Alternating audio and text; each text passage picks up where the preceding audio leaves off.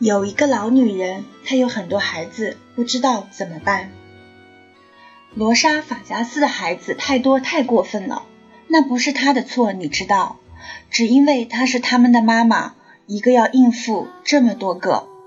法加斯的孩子不乖，可是只有一个妈妈，并且她总是为穿衣吃饭育儿操劳。还要成天为那个没有留一文钱买大红肠、没丢一个字条做解释就走掉的男人哭泣，他们怎么能不变坏呢？那些孩子们弄折树木，在汽车中间奔跳穿梭，膝盖一勾，把身体倒挂起来，差点就像博物馆里华美的花瓶一样摔碎了。碎了你就放不回去。他们觉得那很好玩。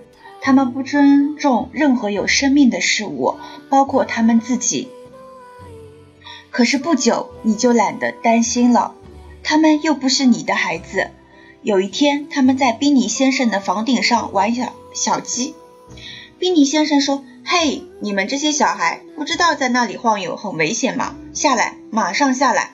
可他们只是朝他吐口水，明白了吧？我说的就是这个，怪不得大家都不管了。小埃弗伦用他的虎牙咬停车计时器的时候，你只要不往外看就可以了。雷福加把头伸进后门上两块板条中间的时候，没人阻止他。那天安琪法加斯学飞的时候，也没人抬头看一下。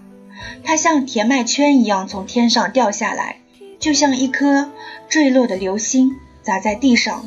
哦，都没哦出一声来。